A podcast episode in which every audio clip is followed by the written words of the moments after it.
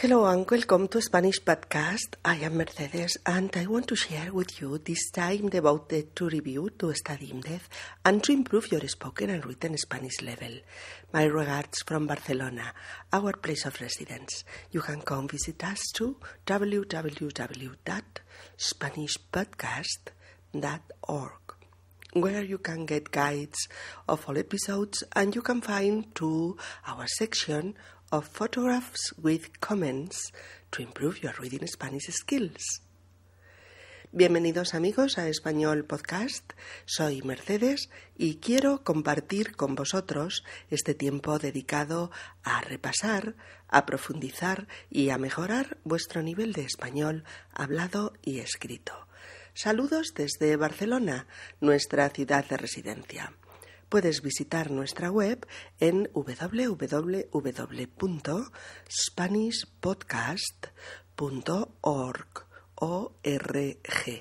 donde encontrarás las transcripciones y las guías de los episodios, así como nuestra sección de fotografías comentadas, para que podáis mejorar vuestra competencia lectora en español. Tony va al psicoanalista. Pues mm, la verdad, doctor, mm, no sé por dónde empezar. Eh, es un poco difícil mm, meterte en una situación como esta, hablar de uno mismo, no sé, eh, explicar tus intimidades.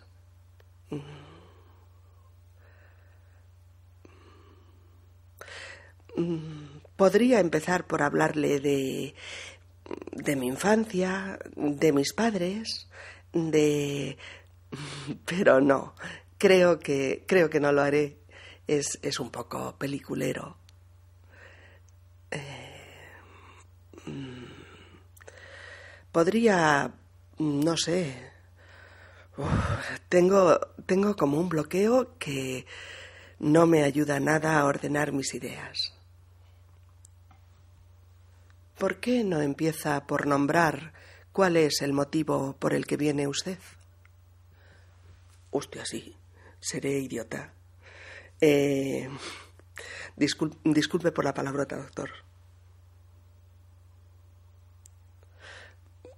El, el, motivo por el que estoy aquí es que creo que estoy pasando, no sé, como una especie de, de crisis.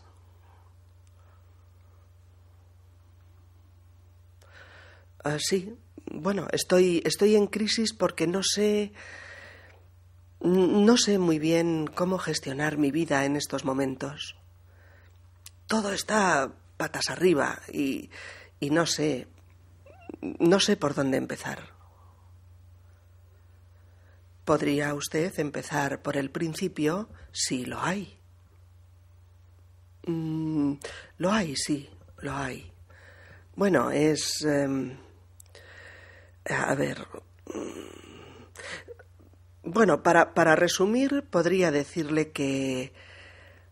Eh, bueno, lo que ha pasado es que he conocido a una chica y la verdad es que estoy loco por ella. Bueno, y usted pensará que por qué enamorarse tiene que provocar una crisis, ¿no?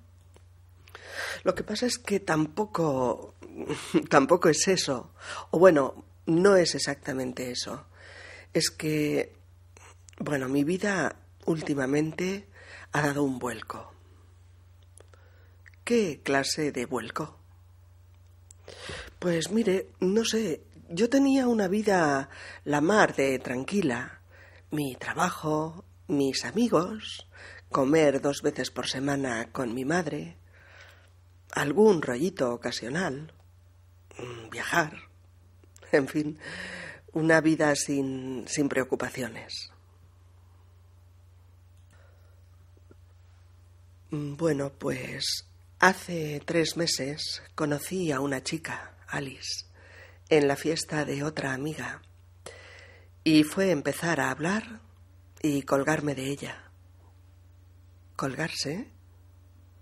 Mm, sí, bueno, quedarme flipado con ella. Mm, vamos, enamorarme a primera vista. En fin, el típico flechazo, ya me entiende. Continúe. Mm, bueno, pues la cosa es que en estos momentos lo que antes hacía, en realidad ahora ya no tiene sentido para mí.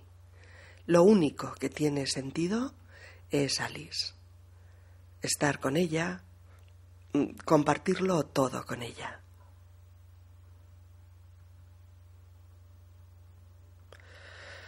Mi antigua tranquilidad se ha ido al carajo.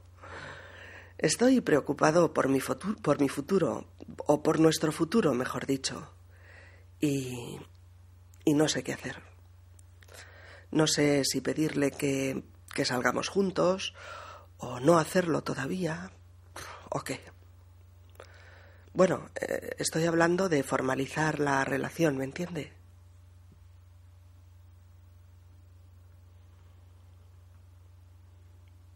Es que tengo la sensación mm, de que pierdo totalmente mi autonomía, mi, mi libertad. Pero, por otra parte, lo dejamos aquí, señor Ruiz. Es la hora. ¿Que lo dejamos aquí? ¿Ahora que me había desbloqueado? Las sesiones tienen una duración de 30 minutos y la nuestra ha concluido. Le veo el próximo martes. Ah, esto. claro, claro, por supuesto. De acuerdo. Gracias, doctor. Hasta el martes. En nuestro podcast de hoy nos adentramos en una situación sorprendente. Tony ha ido al psicoanalista. Lleva tres meses viéndose con Alice, aunque ninguno de los dos dice que estén saliendo juntos. Ambos dicen que se están viendo mucho casi a diario. Pero nada más. Tony está colado por Alice. está loco por ella. Muy enamorado. Se lo pasan en grande juntos. Hablan sin parar, comparten gustos y aficiones. Nunca quieren despedirse. Hasta ahí bien. Pero Tony está viviendo esta situación de una forma eh, de una forma que podríamos llamar ambivalente, un tanto contradictoria. Por un lado, estar con Alice es su máxima aspiración al despertarse cada mañana. Alice se ha convertido pues un poco en la alegría de su vida, en el objetivo de todos sus deseos. Pero, por otro lado, Tony ya no es quien era. Sale mucho menos con sus amigos de toda la vida. El amor le ha quitado el apetito y come poco. ha empezado a hacer planes de futuro asunto que francamente hasta ahora le traía sin cuidado. Y no tiene control alguno sobre las sensaciones corporales que le invaden a diario, ni siquiera sobre el ejército de mariposas que le revolotean por el estómago cuando piensa en Alice o cuando va a encontrarse con ella. Creo que en todas las lenguas se dice algo parecido, algo relacionado con tener mariposas en el estómago cuando te enamoras. Sabéis, ¿no? A qué tipo de sensación me refiero, ¿verdad? A raíz de todo esto, Tony se siente estresado. Está agobiado ha empezado a darle vueltas a las cosas, vueltas y más vueltas. Mm. Pero no encuentra las palabras adecuadas que le ayuden a poner orden en ese ciclón de ideas que le ocupa la cabeza día y noche. En un momento dado, Tony se ha dado cuenta de que necesitaba ayuda. Y la mejor ayuda cuando necesitas hablar de ti mismo y necesitas también encontrar algunas verdades sobre ti mismo es tumbarte en el diván de un psicoanalista. Tony ha contactado con un psicoanalista argentino que había tratado a dos de sus amigos.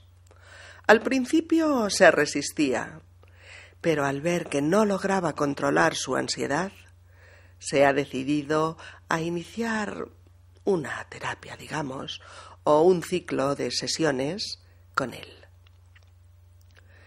En su primera sesión, Tony está un poquito nervioso. La verdad es que no sabe por dónde empezar. Le dice al doctor que le resulta difícil hablar de uno mismo, explicar las propias intimidades. Explicar intimidades, intimidades, I-N-T-I-M-I-D-A-D-E-S.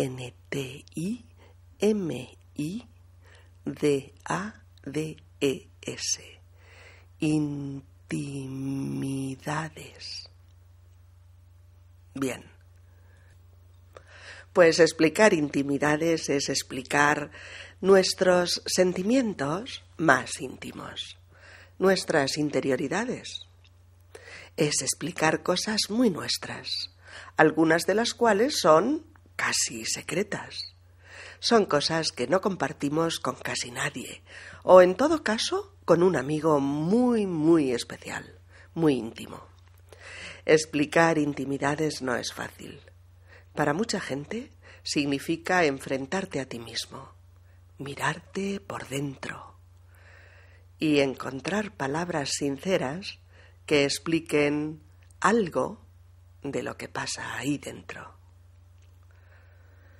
Tony recuerda algún tópico sobre esto del diván y del psicoanalista, y por eso dice que podría empezar por hablar de su infancia, de sus padres, aunque inmediatamente se da cuenta de que se está escudando tras un tópico monumental y, como él dice, un poco peliculero.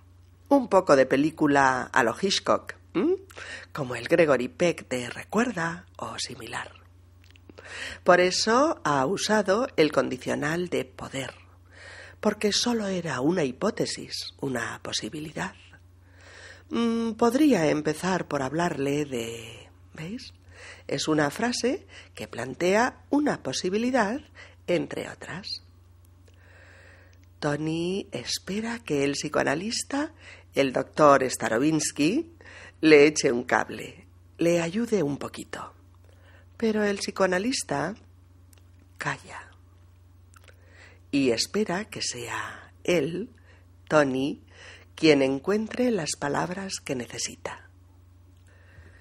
Y Tony sigue proponiendo opciones, posibilidades, y dice, podría, eh, no sé, pero pobre Tony, no puede continuar, no es capaz. Le dice al psicoanalista que tiene mm, como un bloqueo, como un bloqueo, bloqueo, B-L-O-Q-U-E-O, bloqueo bloqueo. Tiene como un bloqueo. Este como un... es lo mismo que decir que tiene una especie de bloqueo o algo parecido a un bloqueo. Esto es, tengo como un bloqueo, ¿vale? Un bloqueo. ¿Qué es un bloqueo? Pues es un obstáculo, es un frenazo, a tu proceso de pensamiento.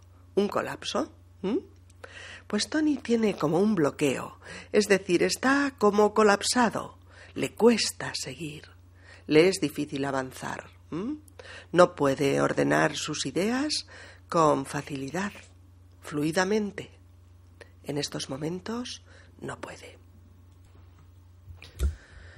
Tras unos cuantos largos silencios, el psicoanalista interviene por primera vez intentando que Tony defina cuál es el motivo por el que ha solicitado sus servicios. Por eso le pregunta justo eso, que cuál es el motivo de que esté allí, cuál es la razón de que haya iniciado una serie de sesiones con él, dos veces por semana. Tony se da cuenta de que se ha ido por los cerros de Úbeda, que es como decir que se ha perdido totalmente en divagaciones inútiles, bueno, o innecesarias, que no se ha centrado en lo básico, porque está allí, tumbado en el diván, hablándole a un psicoanalista. Eso es lo básico ahora. Eh, no olvidéis que divagar o estar disperso al hablar o hablar de lo innecesario y olvidarse de lo básico es irse por los cerros de Úbeda. Irse por los cerros de Úbeda. Irse por los cerros de Úbeda. Es largo, ya lo sé. y probablemente os cueste un poquito decirlo. Pero mm, mirad, practicad un poco con, con esta frase. Miradla en la guía didáctica y veis cómo está escrita. Porque es que realmente se dice muchísimo, muchísimo, de verdad, se dice mucho en español. Irse por los cerros de Úbeda. No poder centrarse y no ser capaz de concretar lo importante. Tony es consciente de que se ha ido, sí, se ha ido por los cerros de Úbeda y por eso se enfada consigo mismo e incluso suelta o dice un pequeño taco. Dice, hostia.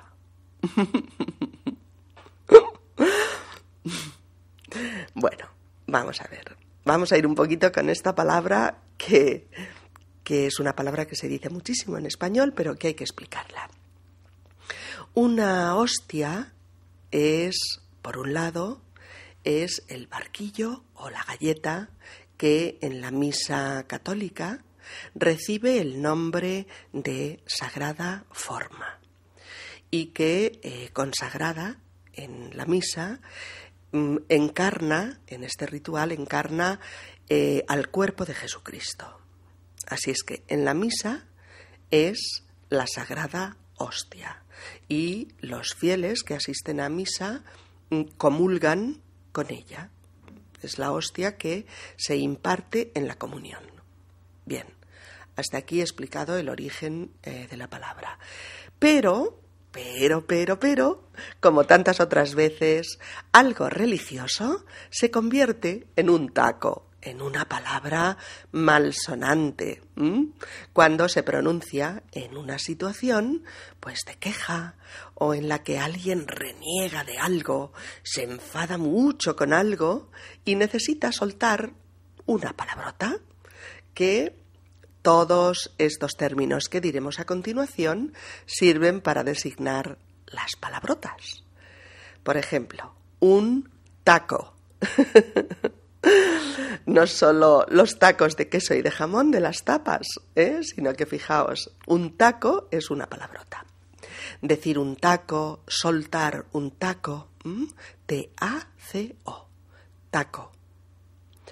O bien una palabra malsonante, malsonante, malsonante, suena mal. Ese es el origen. Una palabra malsonante. O también lo que se suele llamar, y que es igual de popular que taco, palabrota. Una palabrota. P-A-L-A-B-R-O-T-A. T-A. Palabrota. ¿Mm? ¿Qué es una palabrota? Pues un taco, una palabra mm, grosera, a veces vulgar, en otras ocasiones desagradable o, en muchas otras, una expresión simplemente coloquial. Por eso Tony dice, hostia. hostia es uno de los tacos que más frecuentemente oiréis en español y que en la actualidad a pesar de ser un taco, no es ni mucho menos la mm, bueno, la blasfemia que había sido en otros tiempos, eh, cuando eh, se invocaba algo sagrado, pues de forma mm, irrespetuosa, o mejor dicho, de forma irreverente. ¿eh? Esto era una blasfemia. Pero actualmente mucha, muchísima gente dice hostia para expresar cosas normales. Por ejemplo, una sorpresa, un susto, una admiración, un enfado. E incluso yo diría que entre los jóvenes es un elemento totalmente usual y redundante en cualquiera de sus conversaciones. El que te parezca una palabrota o una vulgaridad, una irreverencia o una expresión coloquial, pues depende estrictamente de tus circunstancias como persona. ¿Mm? Dices, por ejemplo, ¿sabes que Juan se ha pegado una hostia impresionante con el coche? Pobre tío, está en el hospital. ¿Mm? O bien, ¡hostia, qué susto! No sabía que estabas en casa. oh, qué mala hostia tiene el jefe tú. Mira que hacernos trabajar en agosto. O bien, oye, no me vengas con hostias y dime la verdad. ¿Estás saliendo con alguien más o no? oh, también. Eres la hostia, en serio. Este favor no lo olvidaré en la vida. Oh, bien. Alonso iba a toda hostia. Ha quedado el primero. O también, y finalmente, el nuevo estadio. Uy, eso está en la quinta hostia. Mejor coger un taxi. bueno, pues Tony dice, hostia, sí, seré idiota. ¿Mm? Y a continuación se disculpa con el doctor por haber soltado una palabrota, digamos. Fijaos en que Tony dice, ¿seré idiota? En futuro. ¿Y por qué? ¿Por qué no dice, soy idiota? en presente. ¿Qué os parece? ¿Por qué? Bueno, pues porque podemos usar el futuro simple para enfatizar o para acentuar la perplejidad que sentimos ante algo y en este caso ante sí mismo en el momento en que hablamos. Desde luego que tiene un carácter más definitivo decir soy idiota, que decir ser idiota, que es como decir mira que no darme cuenta o me he portado como un tonto o cosas así. Seguro que habréis oído decir muchas veces ¿será posible? Le está pegando a su hijo como un salvaje como una locución de incredulidad ante algo. En este caso es como decir, no es posible, ¿cómo le está pegando a su hijo? Pero cuando enfatizamos esta incredulidad o, esta perplejidad ante un hecho, pues la frase toma este, este acento coloquial y se, y se dice de esta forma. ¿Será posible? ¿Mm? También podemos decir en la frase ¿Será grosero? Es que no da ni los buenos días cuando entra a la oficina. ¿Veis? No se dice directamente es un grosero, aunque también se puede decir por descontado. Pero para enfatizarlo decimos ¿será grosero? ¿Mm? Es como una expresión que pone el énfasis en la grosería del compañero de oficina. ¿eh? Es como, pero qué grosero. Muy enfático. Finalmente, Tony le dice al doctor que el motivo por el que está en la sesión es porque está pasando como por una especie de crisis. Está pasando por una crisis. C-R-I-S-I-S. Crisis. Crisis. Después insiste en esta idea y vuelve a decirle que está en crisis. Estas mm, dos son las formas más habituales de decir que alguien está atravesando una crisis. Lo más habitual es decir, estoy pasando por una crisis. Estoy pasando por una crisis. O estoy en crisis. Estoy en crisis. O también estoy atravesando una crisis. Estoy atravesando una crisis. Cuando alguien está en crisis es porque atraviesa una situación difícil, delicada, con contradicciones. Puede ser una situación pues con problemas, problemas que producen serios desequilibrios o que producen una gran inestabilidad. Se usa en frases como Miguel y Diana están atravesando una grave crisis. No sé si podrán salvar su matrimonio. Oh, esta crisis económica arruinará nuestro negocio. O bien, el gobierno está en crisis han cesado a cinco ministros. O también ha tenido una crisis cardíaca y está inconsciente. Tony añade que no sabe cómo gestionar esta crisis. No sabe cómo conducir su vida en estos momentos, en la actualidad. Saber gestionar, G-E-S-T-I-O N-A-R, gestionar. Saber gestionar una crisis sería saber cómo actuar, qué decisiones tomar o qué pasos dar para resolverla. Tony le dice al doctor que todo está patas arriba. Patas arriba una expresión más que frecuente en español para decir que las cosas están muy liadas, caóticas. Las patas, P-A-T-A-S, P-A-T-A-S,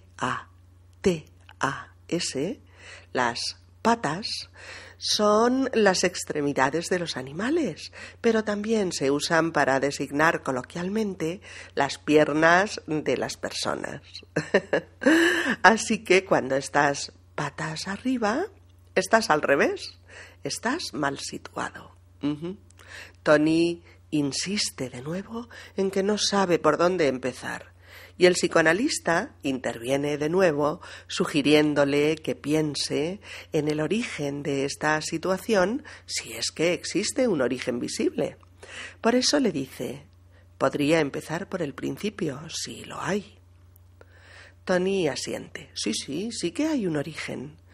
Ha conocido a una chica y está loco por ella. Estar loco, L-O-C-O, L-O C-O, loco. Estar loco por algo o por alguien es desear muchísimo algo o a alguien. Es estar colado por alguien. O, dicho de una forma más convencional, estar perdidamente enamorado de alguien. Experimentar un amor intenso e incontrolable por otra persona. Puedes decir, por ejemplo, estoy loca por irme de vacaciones, pero también estoy loca por Ramiro, solo pienso en él.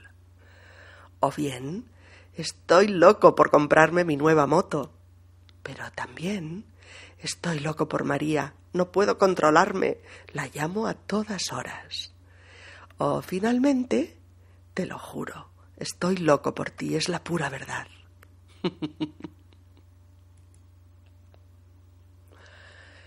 Continuaremos en la segunda parte de Tony va al psicoanalista. Well, my friends, it's all for today. Thanks for your listening and for your companionship. I'll meet you in the next podcast with the new issues, new vocabulary, and new expressions expressions that help you to improve your Spanish language.